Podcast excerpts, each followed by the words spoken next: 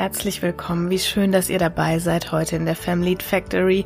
Ich freue mich total, besonders weil wir mit großen Schritten auf die Folge 100 zusteuern. Heute erstmal die Folge 99, aber ich bin sicher, euch gefällt, was ich mir für die 100. Jubiläumsfolge ausgedacht habe. Dann habe ich auch eine ganz spannende Gästin dabei. Aber heute gucken wir uns erstmal in einer kurzen, knackigen Shorty-Folge an, was ich zum Thema Schlafstörungen mitgebracht habe. Ich habe gedacht, das würde vielleicht gut hierhin passen, so in Vorbereitung auf die hundertste, dass wir noch mal ein paar kurze, knackige Impulse dazwischen packen. Sehr, sehr viele Menschen sind ja von Schlafstörungen betroffen. Das betrifft einige psychische Erkrankungen. Bei Depressionen zum Beispiel sind Schlafstörungen fast bei jedem Patienten, bei jeder Patientin ein Thema, aber auch natürlich in der Allgemeinbevölkerung leiden sehr, sehr viele Menschen darunter. Deshalb werde ich das als Psychologin häufiger gefragt und kann hier einfach mal ein bisschen aus dem Nähkästchen plaudern, was meinen PatientInnen vielleicht in der Vergangenheit auch ganz gut geholfen hat. Ihr bekommt heute von mir einfach mal fünf kleine Impulse und jeder, jede von euch kann schauen, was er oder sie daraus macht, ob ihr es mal ausprobieren wollt. Wie gesagt, ich gebe euch mal einfach diese Tipps heute an die Hand. Und dann starte ich auch schon rein in meinen ersten Tipp, beziehungsweise das ist etwas, was viele von euch wahrscheinlich auch schon ganz, ganz oft gehört haben. Und zwar betrifft das abendliche Rituale. Was ich allerdings immer wieder raushöre, ist, dass viele Menschen unter einem Abendritual oder unter einem Schlafritual etwas ganz hoch, Hochtrabendes verstehen. Und das solltet ihr nicht tun. Es sind nämlich wirklich die kleinen Dinge, macht alles möglichst abends sehr routiniert, sehr gleichförmig, sehr wiederholend und zu einer ähnlichen Uhrzeit. Wer keine Probleme mit dem Schlafen hat, der kann eigentlich ins Bett gehen, wann er oder sie möchte. Und dann klappt das meistens auch ganz gut, selbst wenn man mal aus der Reihe tanzt und wirklich buchstäblich mal tanzen geht, eine Nacht durch, dann lässt sich das alles wieder ganz gut kompensieren. Wenn ich allerdings Probleme mit einem gesunden Schlaf habe, dann sollte ich hier tatsächlich ein bisschen drauf achten. Also vielen tut es gut, zum Beispiel abends nochmal einen Abendspaziergang zu machen oder einen Schlaftee zu trinken. Bestimmte Kräutertees eignen sich hier ganz gut. Da könnt ihr euch mal belesen oder in eurer Apotheke des Vertrauens beraten lassen. Das hilft vielen PatientInnen tatsächlich auch ganz gut. Und es hat so zwei Komponenten. Einerseits sind gewisse Kräuter förderlich für den Schlaf. Andererseits macht aber auch schon dieses Ritual von, ich trinke vielleicht jeden Abend um acht nochmal meinen Schlaftee und leg mich dann hin und lese noch ein paar Seiten. Das kann schon so einiges dazu tun. Also es ist eine Kombination aus Wirkfaktoren und ja, wo ich gerade sage, noch ein paar Seiten lesen. Wer Probleme mit dem Ein- oder Durchschlafen hat, achtet ein bisschen auf das blaue Licht tatsächlich. Da könnt ihr den ganzen Tag schon ein bisschen drauf achten, wenn ihr eure Augen schonen wollt. Ich habe mir zum Beispiel so eine Blue Light Brille gekauft. Da ist überhaupt keine Sehstärke drin, aber eben dieser Blaufilter, das gibt es an modernen Fernsehgeräten auch schon, auf PCs sowieso. Aber wenn ihr die Chance habt oder wenn ihr euch das zu Herzen nehmt, dann hört ein, zwei Stunden vor dem Schlafengehen möglichst mit dem Konsum von blauem Licht auf. Also Tablets, PC, Monitore oder Fernseher sind hier nicht mehr so ganz förderlich. Ich denke, das hat sich aber schon rumgesprochen. Also Abendrituale. Versucht mal wirklich dran zu denken, euer eigenes inneres Kind zu Bett zu bringen. Das ist so ein guter Reminder, weil wenn wir an kleine Kinder oder Säuglinge denken, wie wir die zu Bett bringen, da würden wir auch nicht drauf kommen, abends noch ein Riesenbrimborium zu machen, immer wechselnde Zeiten, denen noch eine schwere Kost aufzutischen etc. Also Behandelt euch selbst in dieser Schlaf- und Abendhygiene mal so wie ein kleines Kind, wie ihr ein kleines Kind behandeln würdet.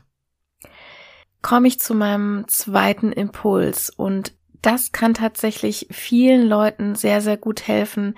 Ich nenne das die Schlafkästchenübung. Ihr könnt ein Kästchen dazu nehmen, so eine Tissue-Box, so eine Kleenex-Box zum Beispiel. Und dann überlegt ihr euch mal, welche Tätigkeiten für euch total aversiv sind. Die richtig ätzenden Tätigkeiten, die unangenehm und eklig sind.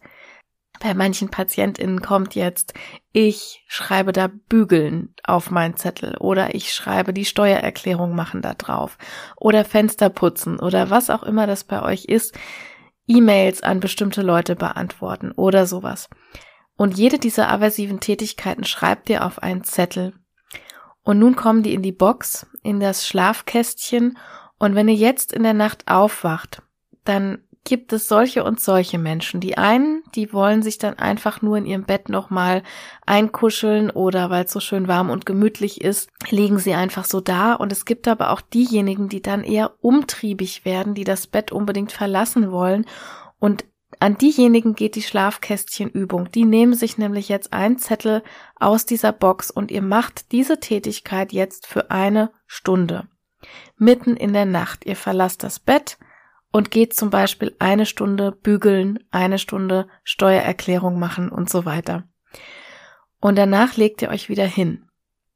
Und das hilft tatsächlich sehr vielen Menschen dabei, erstens danach wieder dankbar zu sein, sich hinzulegen in das schöne kuschelige Bett und weiter schlafen zu können. Und auf die Dauer hilft es vielen tatsächlich eine bessere Schlafqualität und auch Schlafdauer hinzubekommen. Probiert's mal aus, falls ihr das noch nie gemacht habt. Impuls Nummer drei. Das geht vor allem an diejenigen, die sich oft Sorgen machen, die abends nicht einschlafen können, weil sie sehr, sehr viele Gedanken und auch Sorgen oder Ängste im Kopf haben. Das ist meistens in die Zukunft gerichtet, so ein Nachgrübeln über das, was am nächsten Tag stattfindet zum Beispiel. Und wer davon sehr geplagt ist, der kann mal diese Gedanken, die da in die Zukunft gerichtet sind, alle auf einen Zettel schreiben oder in ein Tagebuch schreiben. Das ist völlig euch überlassen, wie ihr das handhabt und das dann wirklich mal auch wieder ein bisschen rituell wegzuschließen. Also wenn man ein kleines Tagebuch hat, das kann man symbolisch gesprochen in die Nachttischschublade wegschließen. Man kann auch einen kleinen Tresor oder eine kleine Schatulle benutzen, wenn man auf einzelne Zettel schreibt. Da ist, wie gesagt, eurer Fantasie keine Grenze gesetzt. Aber das macht tatsächlich mit unserem Geist, mit unserem Gehirn so einiges, denn es suggeriert, dass diese Gedanken nicht vergessen gehen. Ja, wir lagern sie sozusagen nur auf die externe Festplatte aus und deswegen kann das Gehirn sich dann beruhigt in den Schlaf verabschieden, weil es weiß, die Gedanken gehen nicht vergessen und wir signalisieren aber auch, die dürfen am nächsten Tag zu Ende gedacht werden. Mein vierter Impuls richtet sich ein bisschen an eure Gedankenwelt. Und was wir aus Forschung und klinischer Praxis sehr gut wissen, ist, dass Menschen mit Schlafstörungen häufig deshalb Schlafstörungen haben und behalten, weil sie dann in der Nacht auch sehr schlafbehindernde Kognitionen haben. Das heißt, die Informationsverarbeitung, die Gedanken sind so gepolt, dass man es ganz, ganz schrecklich findet, wenn man nicht einschlafen kann oder nicht durchschlafen kann. Vielleicht kennt das die eine oder andere jetzt, wenn ihr nachts aufwacht und dann kommt so ein Gedanke wie, oh Gott, Jetzt liege ich schon wieder wach und jetzt ist das ganz furchtbar. Jetzt wird sich das über Stunden ziehen und dann ist das alles ganz schlimm. Und solche, wir sagen dazu schlafbehindernden Kognitionen können ein wesentlicher Treiber und Aufrechterhalter sein.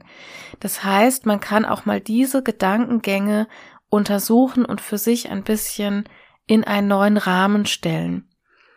Das gelingt zum Beispiel, indem ich mir so Selbstaffirmationen gebe, wie ich darf mich jetzt zur Ruhe legen oder ich mach's mir jetzt in meinem Bett hier ganz warm und kuschelig und gemütlich. Ich habe das Glück, dass ich jetzt noch nicht aufstehen muss. Ja, das kann für manche Personen hilfreich sein. Ihr könnt einfach mal schauen, ob das so für euch ein Thema ist. Und mein letzter Impuls betrifft ja eine kleine Imagination, würde ich das mal nennen. Und zwar zahlt das auch so auf das Konto dieser ungesunden oder negativen Kognitionen ein. Aber ihr dürft euch einfach mal vorstellen, ihr seid jemand, der Nachtschicht hat. Zum Beispiel eine Krankenschwester oder ein Krankenpfleger.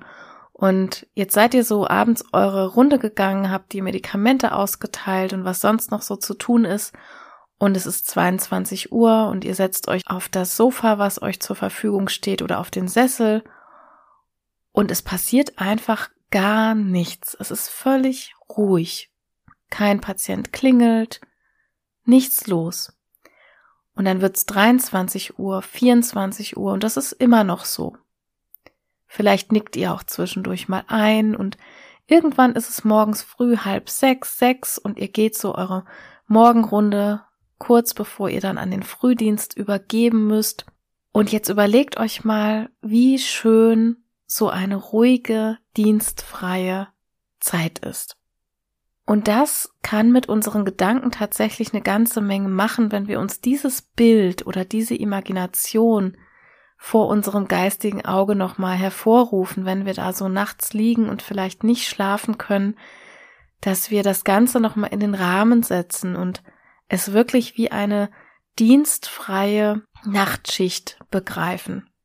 Wir können uns sagen, ich habe nichts zu tun oder niemand erwartet jetzt was von mir, niemand möchte was von mir, bis der Wecker morgen wieder klingelt. Und ganz vielen Menschen kann das die Sichtweise auf dieses Wachbleiben oder Wachliegen ein bisschen ins Positive verkehren.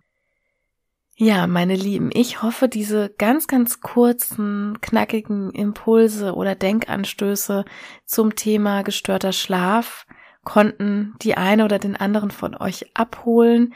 Wie gesagt, probiert es einfach mal aus. Wahrscheinlich ist nicht jede Methode oder jeder Gedanke für jeden geeignet. Diesen Anspruch habe ich auch gar nicht. Aber Vielleicht mögt ihr ja mal mit mir teilen, das könnt ihr gerne in den sozialen Medien, besonders auf LinkedIn, in den Kommentaren zu dem Folgenpost mal machen, ob es geklappt hat, ob ihr es probiert habt. Vielleicht habt ihr aber auch ganz andere Methoden, die für euch wirken oder gewirkt haben. Vielleicht seid ihr ja glücklich und habt gar keine Schlafprobleme mehr.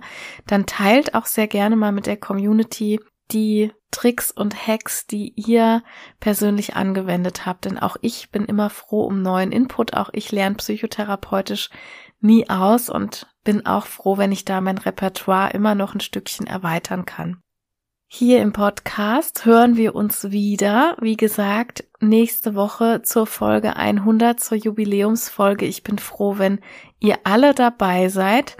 Ihr dürft auch wirklich neugierig sein, weil ich eine tolle, tolle, spannende Gästin an meiner Seite haben werde. Und ja, wenn ihr noch nicht Abonnent oder Abonnentin seid, dann holt das am besten noch nach, dann verpasst ihr die Folge auf keinen Fall.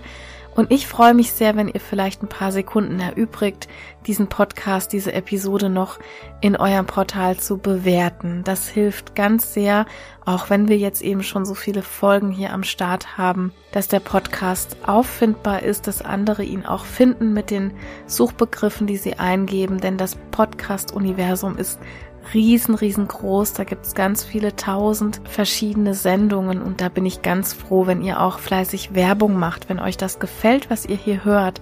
Das passiert alles ehrenamtlich in Eigenproduktion ohne Werbung im Übrigen deshalb für euch. Da könnt ihr alle sehr froh sein. Es ist kein monetarisierter Podcast, aber ja, deshalb bin ich natürlich froh, wenn ihr die Episoden teilt, bewertet, rezensiert. Das geht bei Apple Podcasts auch in Worten. Freut mich ganz, ganz sehr, wenn ich da was lese. Habt eine wunderschöne Restwoche wie immer. Wir hören uns wieder Montagmorgen 5 Uhr für alle FrühaufsteherInnen. Macht's gut. Tschüss.